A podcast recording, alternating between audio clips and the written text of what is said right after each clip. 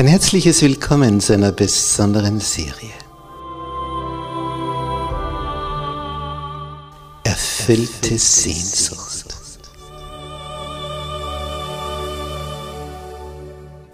Die Welt der Bibel.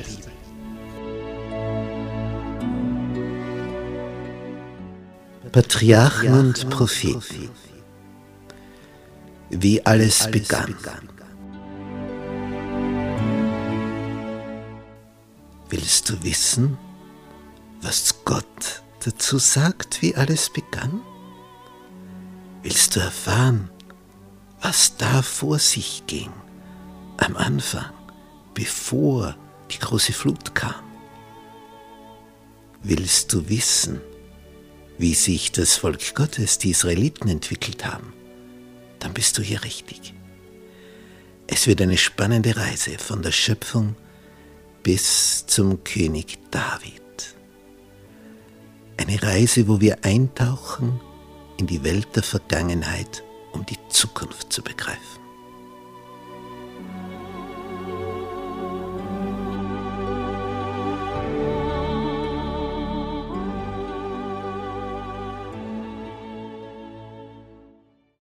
Gnade sei mit euch und Friede von Gott unserem Vater und dem Herrn Jesus Christus. In unserer Serie über das erste Buch Mose betrachten wir heute in Kapitel 5 zwei Gestalten, Seth und Henoch. Und dazu begrüße ich auch die Zuschauer im Internet. Wir lesen im ersten Buch Mose, Kapitel 5, in Vers 1. Dies ist das Buch von Adams Geschlecht. Als Gott den Menschen schuf, machte er ihn nach dem Bilde Gottes. Und dieser Vers tut mir wohl in meiner Seele. Nach so einem Bild sind wir geschaffen. Nach dem Bilde Gottes. Und er schuf sie als Mann und Weib und segnete sie und gab ihnen den Namen Mensch. So heißt nämlich Adam auf Hebräisch, zur Zeit, da sie geschaffen wurden. Und Adam war 130 Jahre alt und zeugte einen Sohn, ihm gleich und nach seinem Bilde und nannte ihn Seth, Ersatz bedeutet das. Und hier haben wir schon die erste Katastrophe. Denn Adam war nach dem Bilde Gottes gemacht. Danach kam der Sündenfall und in Vers 3 haben wir das Ergebnis gelesen. Der Sohn von Adam, dieser Seth, ist jetzt Adam gleich und nach Adams. Seitdem sind die Menschen nach Adams Bild. Wir haben nicht mehr diese innere Kraft in uns, die ein Adam vor dem Fall hatte. Und seitdem ist es mit der Menschheit ständig, ständig bergab gegangen. Das merken wir in Bezug auf die Größe, denn die ersten Menschen waren mehr als doppelt so groß wie wir heute. Sie hatten auch entsprechende Geisteskraft. Die waren also wesentlich weiter als wir, waren auch direkt unterrichtet von ihrem Schöpfer. Und diese allerersten Menschen empfingen von Adam Informationen in einem Ausmaß, ja, das, das wäre etwas, wenn wir das heute so hätten. Direkt. Adam ging direkt hervor aus der Hand seines Schöpfers und hatte diesen direkten Kontakt und konnte das direkt an seine Nachkommen weitergeben. Und zwar nicht nur an Sohn und Enkelsohn und Enkelkinder, sondern es ging über sieben Generationen. Diese Menschen, die wir hier finden, haben eine Kraft in ihrem Lebensdasein, die ist mindestens zehnmal so groß wie heute. Denn die leben ja fast tausend Jahre, diese ersten Menschen. Und da spürt man schon etwas von dieser Kraft, die in ihnen steckte. Adam wurde 930 Jahre alt, lesen wir in Vers 5. Wenn heute jemand 100 Jahre alt wird, dann ist das sensationell. Und wenn dann auch noch jemand mit 100 Jahren bei Verstand ist, dann ist das die noch größere Sensation. Und hier 930 Jahre. Also wie, wie müssen diese Gene beschaffen gewesen sein? Was hat sich da seitdem alles verändert? Seitdem diese ersten Menschen auf Erden waren. Seth wurde 912 Jahre alt, Kenan 905, Mahalel 910. Das sind also ganz selbstverständliche Jahre für diese ersten Menschen, dass die über 900 schaffen. Und waren dabei noch mit 900 viel stärker, als wir je sein werden. Auf diesem Planeten, jetzt, in diesem Dasein. Die Schöpferkraft ist also etwas unvorstellbar Großes und für uns auch nicht mehr nachvollziehbar, wie diese Menschen einst hier existierten. Wir wissen auch nicht mehr, wie vor dieser Flut genau diese Oberfläche ausgesehen hat, wie die Vegetation war, wie das Klima war. Wir sehen das nur als Funden. Wenn man unter dem Eis Pflanzen findet von einer Größe, wie sie heute nur in einem tropischen Regenwald vorkommen. Es muss also diese ganze Erde ein völlig anderes Klima gehabt haben. Oder dass wir Lebewesen finden unter dem Eis, die es heute nicht mehr gibt. Es war schon eine besondere Zeit damals. In der Zeit hat sich etwas auseinanderentwickelt. Kain war ja einer, der sich von Gott losgesagt hat sein Leben so führen wollte, wie er sich das gedacht hat. Dieser Kain, er war der Erste, der einen Mord begann und in Kapitel 4, in Vers 19 erfahren wir, dass aus dieser Linie heraus durch Lamech die gekommen sind, die die Polygamie eingeführt haben. In dieser Linie der Kainiten ging es von da an ständig bergab. Ohne Gott losgelöst von ihm, trieben die dahin im Strudel der Zeit und es wurde eine finstere Zeit für diese Kainiten. Denn ein Mensch, der ohne Gott unterwegs ist, der hat ja eine innere Leere, die durch nichts ersetzt werden kann. Ihm fehlt der Anker. Ihm fehlt die Orientierung. Und so treibt er wie eine Nussschale auf dem Ozean.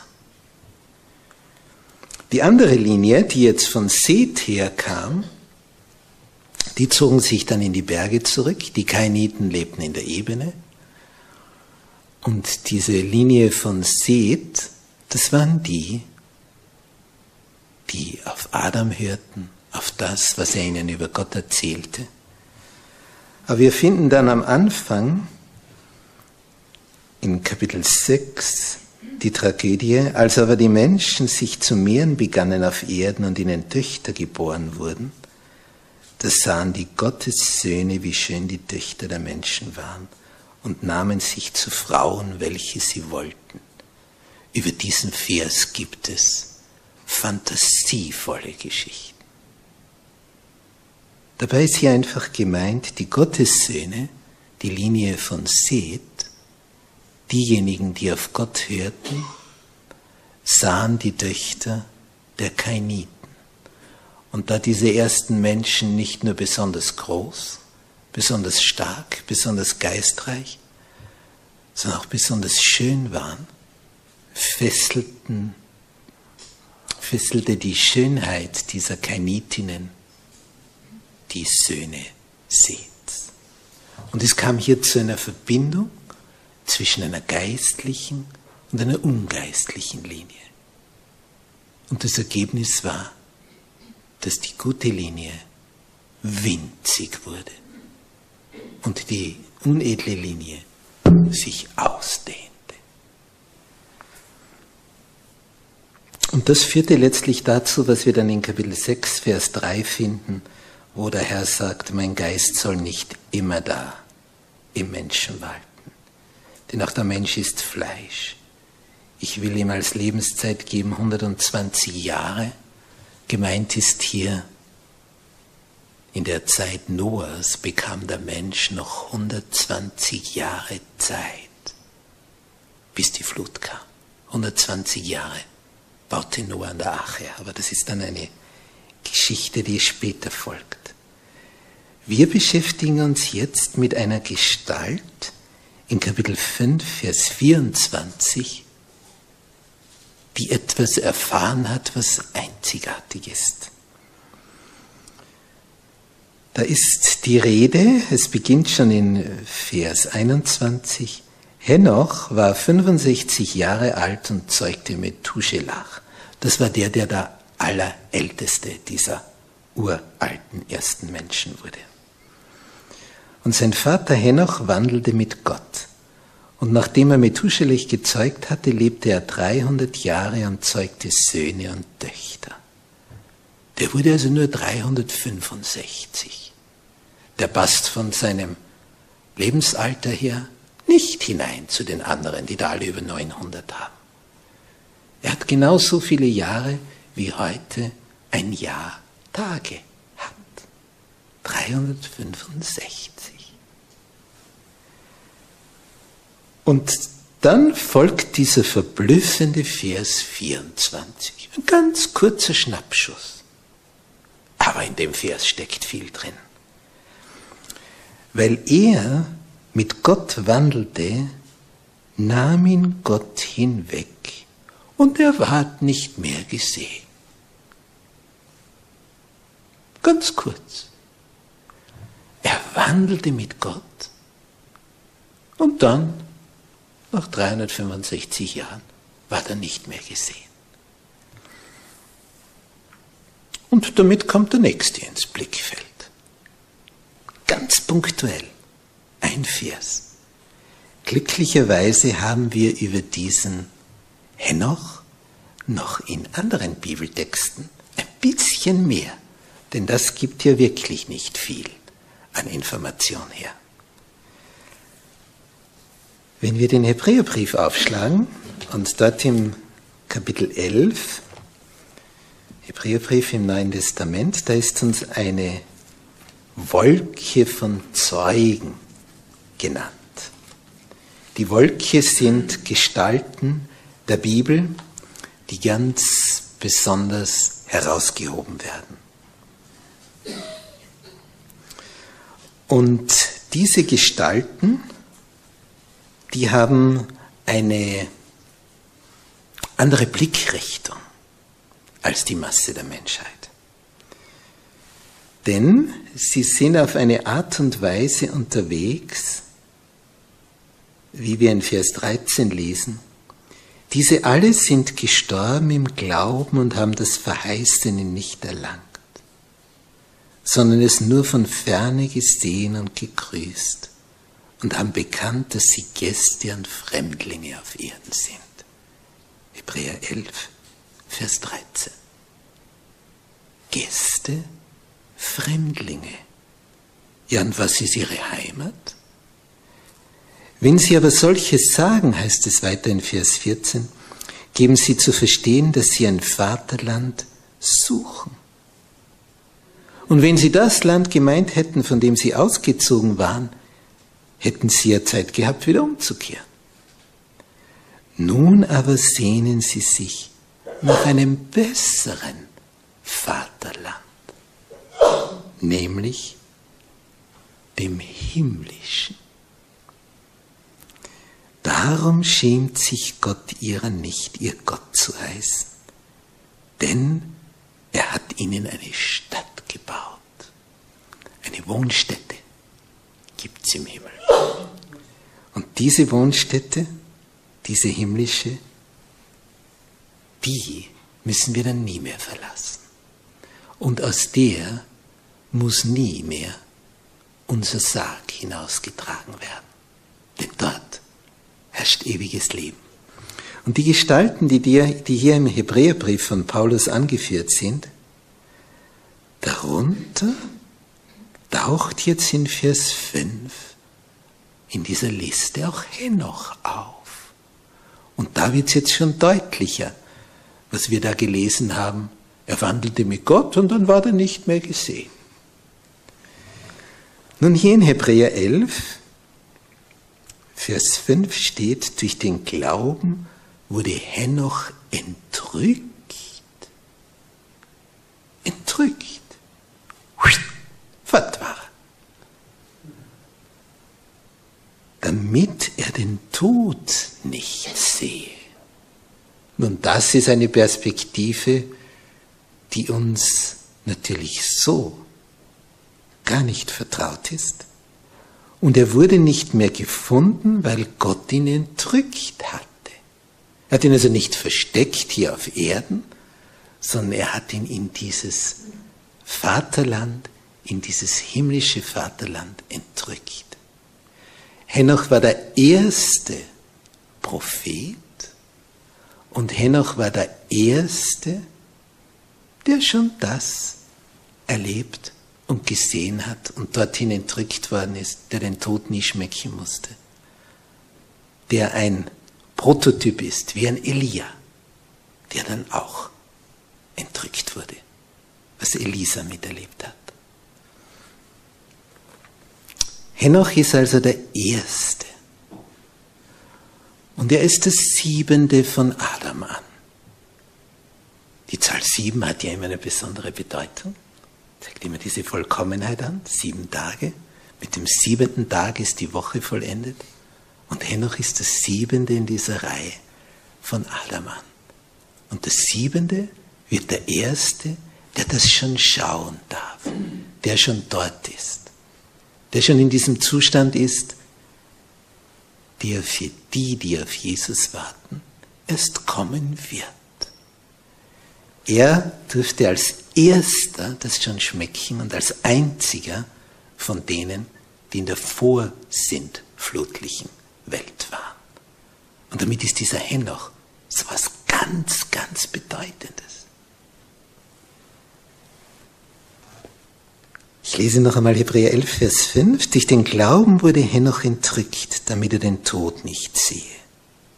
Und er wurde nicht mehr gefunden, weil Gott ihn entrückt hatte. Denn vor seiner Entrückung ist ihm bezeugt worden, dass er Gott gefallen habe. Das tut auch wohl. Noch vorher kriegt er die Mitteilung, passt, du gefällst mir. Das ist natürlich etwas anderes, als wenn die Todesstunde naht und du zittern musst, ja, wie wird denn das werden? jetzt. Henoch muss nicht den Tod erleben. Er erlebt keine Todesschatten über seinem Leben. Und er erfährt schon vorher, du gefällst mir. Und das ist eine Auszeichnung ohne Gleichen. Das ist ein Zeugnis. So eine Zeugnisnote hätte ich gern von meinem Heiland du gefällst mir. Und hier ist es beschrieben. Vor seiner Entrückung ist ihm bezeugt worden, dass er Gott gefallen habe. Ja, was hatte der, dieser Henoch, so Besonderes an sich? Wie stand am Anfang von Vers 5? Durch den Glauben. Er hatte ein unwahrscheinliches Vertrauen zu seinem Schöpfer. Darum heißt es in Vers 6, aber ohne Glauben ist es unmöglich, Gott zu gefallen. Was ist also der Weg, Gott zu gefallen? Ihm zu vertrauen. Das gefällt ihm so, dass er dann am Ende sagen kann, du gefällst mir, weil du mir vertraust. Eigentlich recht einfach, wenn es jemand so lebt. Ohne Glauben, ohne dieses Vertrauen ist es unmöglich, Gott zu gefallen. Da kann sich jemand anstrengen, wie er will. Dieses Vertrauen, das ist die Basis. Denn wie heißt hier weiter? Denn wer zu Gott kommen will, erstens muss der glauben, dass er ist, dass er da ist, dass er existiert und dass er denen, die ihn suchen, ihren Lohn gibt. Es ist eine Vertrauensgeschichte. Wenn einer nicht vertrauen will, wird er tausend Gründe finden dafür, nicht zu vertrauen. Und wenn einer vertrauen will, wird er mehr als tausend Gründe finden. Und er wird es dann erleben, er wird es erfahren. Und das ist das Schöne. Unser Schöpfer Gott gibt uns die Würde für unseren Ursprung. Wir stammen vom Höchsten des Universums.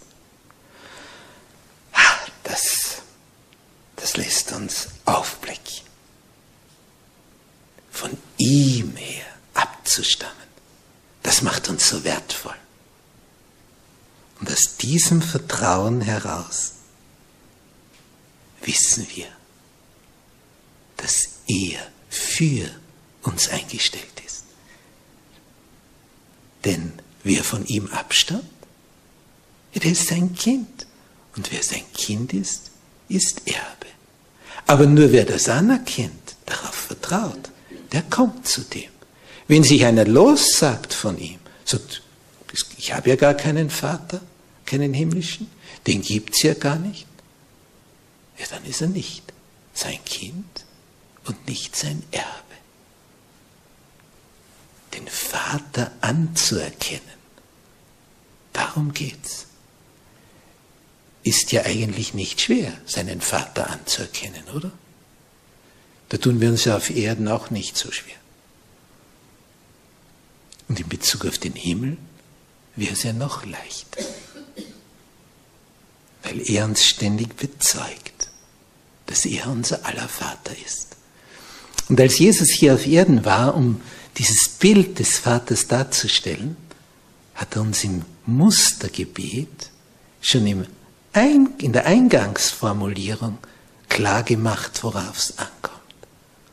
Unser Vater, der du bist im Himmel.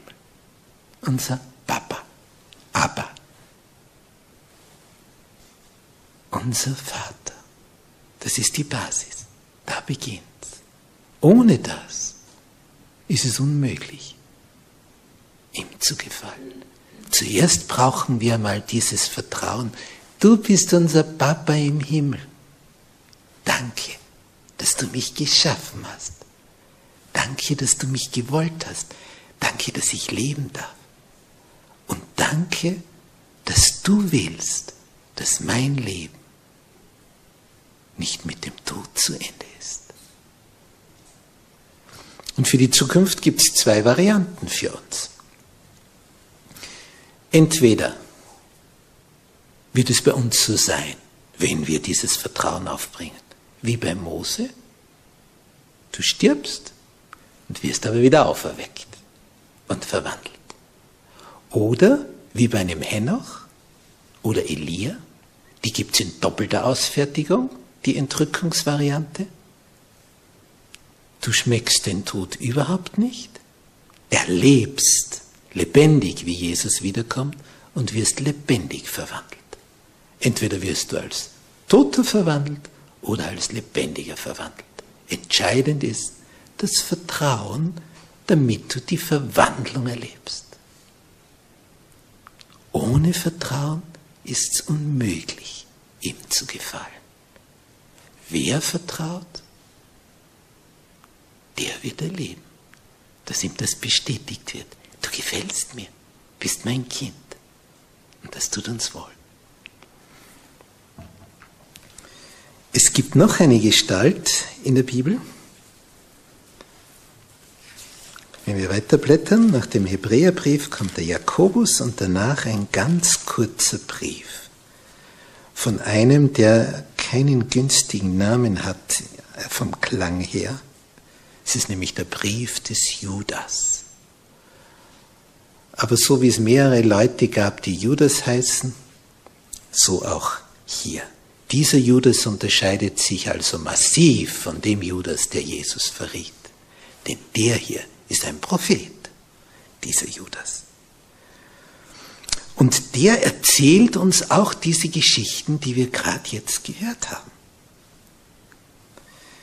Und zwar, dieser Brief hat nur ein Kapitel und da heißt es in Vers 9, als aber Michael, der Erzengel, mit dem Teufel stritt und mit ihm rechtete um den Leichnam des Mose. Ha, da gibt's also einen, dem das gar nicht gefällt, dass wir durch Vertrauen, durch Glauben dem Schöpfer gefallen. Der streitet um den Leichnam. Sagt, er gehört mir, der hat den Fehler gemacht, den Fehler gemacht, den Fehler gemacht. Und der Teufel meint ein Anrecht auf ihn zu haben, weil der gefehlt hat. Und da steht, dass Michael nicht wagte, über ihn ein Verdammungsurteil zu fällen, sondern sprach zum Teufel, der Herr strafe dich. Und diese aber lässt dann alles, wovon sie nichts verstehen, was sie aber von Natur aus kennen wie die unvernünftigen Tiere, daran verderben sie. Weh ihnen, denn sie gehen den Weg Kains. Wir haben hier in diesem Judasbrief ganz viele Elemente aus, dem, aus den ersten Kapiteln des ersten Buches Mose. Der geht so ganz zurück zum Anfang. Und dann heißt es in Vers 14, es hat aber auch von diesen geweissagt, Henoch. Da taucht er wieder auf. Im ersten Buch Mose nur ein kurzer Vers. Er wandelte mit Gott und dann war er nicht mehr gesehen. Und hier der siebente von Adam an. Und was hat er gesprochen, dieser Henoch? Siehe, der Herr kommt mit seinen vielen tausend Heiligen, Gericht zu halten über alle und zu strafen alle Menschen für alle Werke ihres gottlosen Wandels, mit denen sie gottlos gewesen sind, und für all das Freche, das die gottlosen Sünder gegen ihn geredet haben. Henoch hat schon gesagt, der Herr kommt mit seinen vielen tausend Heiligen. Das heißt, dieser Henoch hatte eine Offenbarung, eine Vision über die Wiederkunft. Der hat etwas gesehen. Etwas Unglaubliches gesehen. Der hat so weit vorausgesehen. Und alles aus diesem Wandel heraus. Blättern wir ins Lukas-Evangelium. Und da ins Kapitel 17, da erfahren wir ein Wort Jesu, die Zukunft betreffend.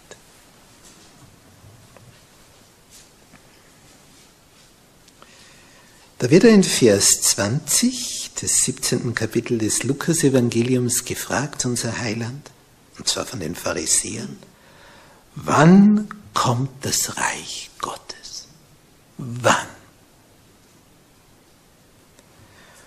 Und er teilt ihnen mit, dass es eigentlich schon da ist, nämlich durch seine Gestalt, durch sein Leben, durch sein Wesen. Das ist der eine Aspekt. Und dann sagt er ihnen in Vers 25, lesen wir noch 24 dazu, denn wie der Blitz aufblitzt und leuchtet von einem Ende des Himmels bis zum anderen, so wird der Menschensohn an seinem Tage sein, nämlich wenn er wiederkommt. Zuvor aber muss er viel leiden und verworfen werden von diesem Geschlecht. Er spricht hier seine Kreuzigung an. Und dann kommt ein ganz, ganz wertvoller Hinweis in Vers 26 und 27. Und wie es geschah zu den Zeiten Noahs, so wird es auch geschehen in den Tagen des Menschensohns. Sie aßen, sie tranken, sie heirateten, sie ließen sich heiraten, bis zu dem Tag, an dem Noah in die Ache ging. Und die Sintflut kam und brachte sie alle um. Da erfahren wir von Jesus, dass es am Ende der Zeit, knapp bevor er kommt, so sein wird wie in den Tagen Noahs. Und Noah kommt, wenn wir die Anfangsgeschichte betrachten, dann gleich nach dem Henoch hinten dran. Kommt der Methuselach und dann geht es schon bald mit Noah weiter. Diese Zeit beschreibt Jesus, so wie sie vor der Flut war und wo dann alles unterging, aber manche gerettet wurden, dass es am Ende so sein wird. Und so wie ein Henoch gewandelt ist und hinweggenommen wurde und dadurch nicht in der Flut umkam, so wird es auch am Ende sein, dass die, die wie Henoch wandeln, hinweggenommen werden, wenn diese Erde die Naturkatastrophen der Wiederkunft erlebt. Damit wird also Henoch eine Gestalt, der ein außergewöhnliches Vorbild ist, für die Schar, die lebendig verwandelt wird. Henoch ist so dieser Prototyp. So gilt es, unterwegs zu sein, damit du so die Verwandlung erlebst, wie ein Henoch. Denn die, die da verwandelt werden, die werden in der Offenbarung als die 144.000 bezeichnet.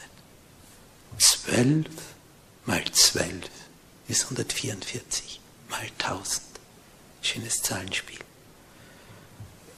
Und diese Schar wird beschrieben, wie ein Henoch gewandelt ist. Er wandelte mit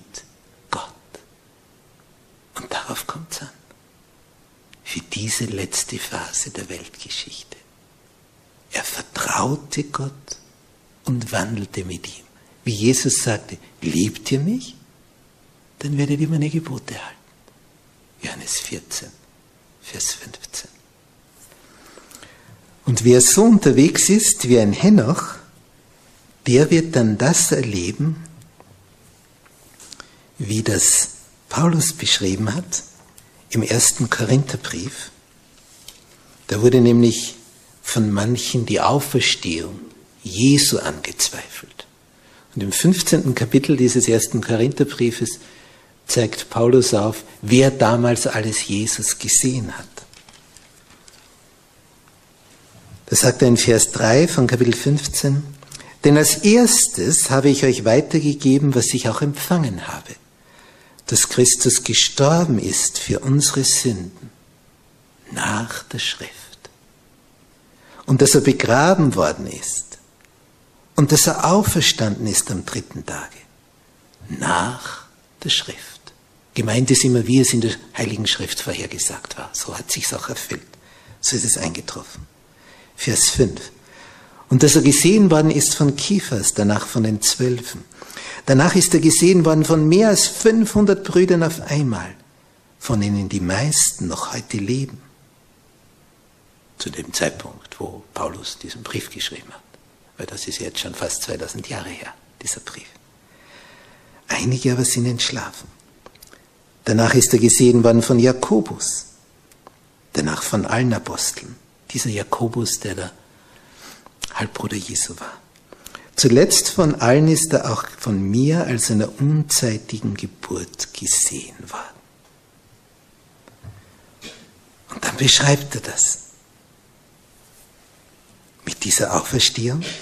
Und in Vers 50 rückt er heraus mit dem Geheimnis, damit es kein Geheimnis, kein Mysterium mehr bleibt. Und das ist einer der schönsten Zukunftstexte, die wir im Neuen Testament haben. 1. Korinther 15 ab Vers 50. Das sage ich aber, liebe Brüder, dass Fleisch und Blut das Reich Gottes nicht ererben können. Auch wird das Verwesliche nicht erben die Unverweslichkeit. Dieser Körper, so wie er jetzt ist, der ist sterblich. Und das sieht jeder.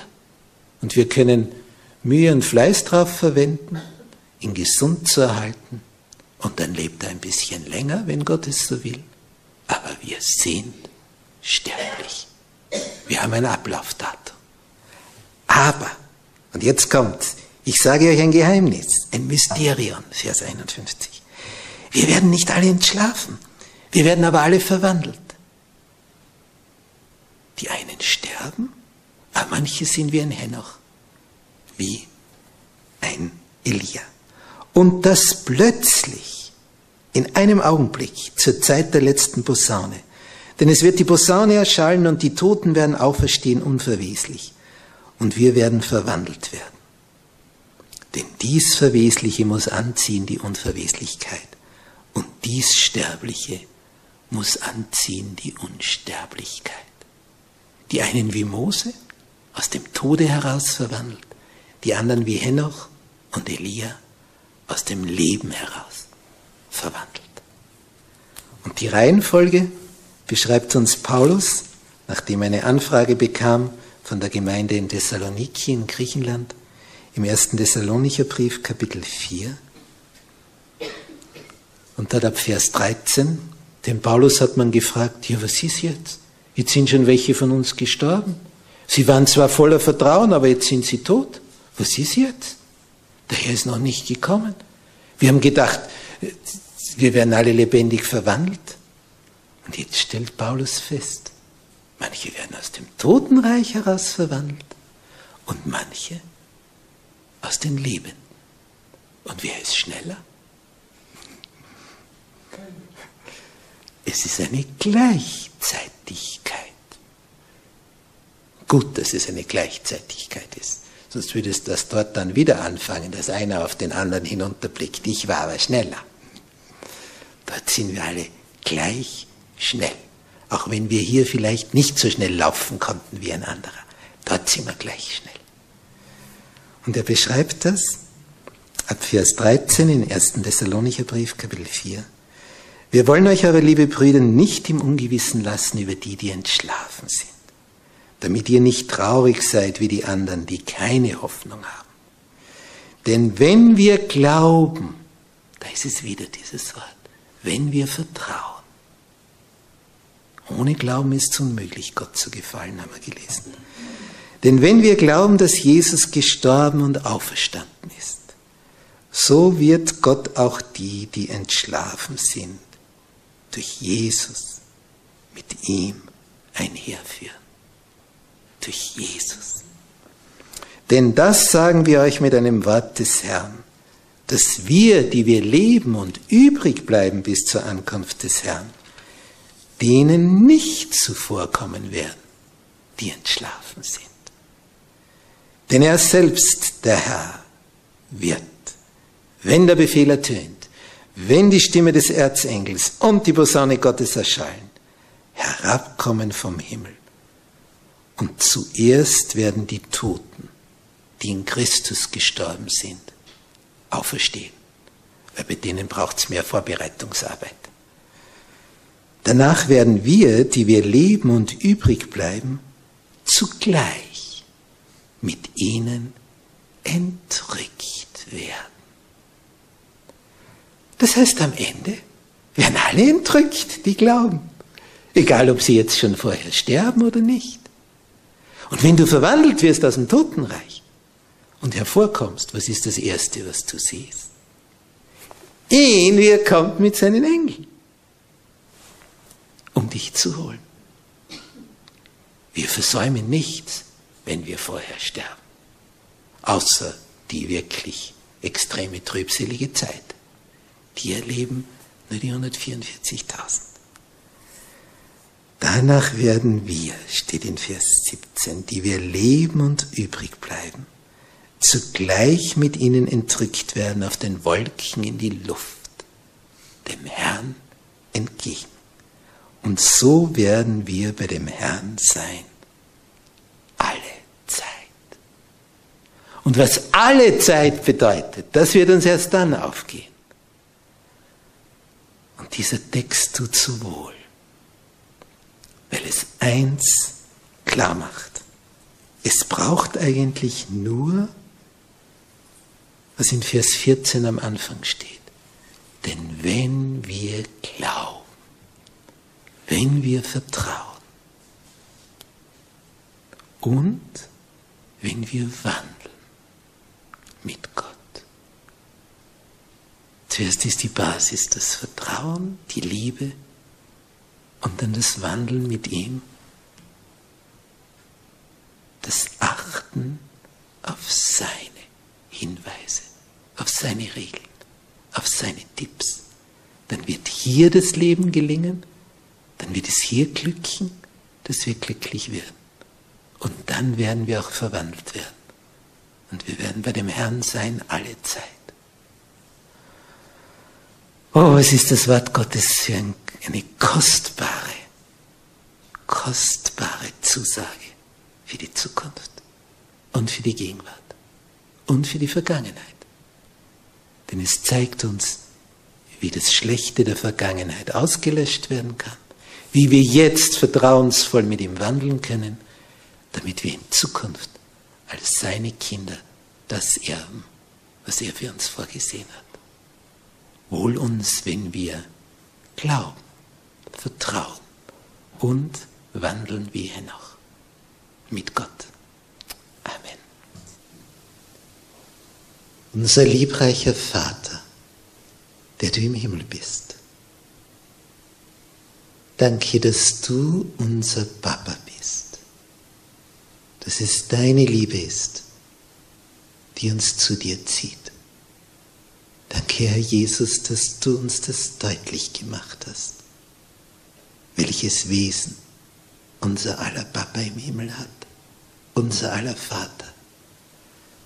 Danke, dass du willst, dass wir leben und nicht nur diese paar Jahrzehnte hier.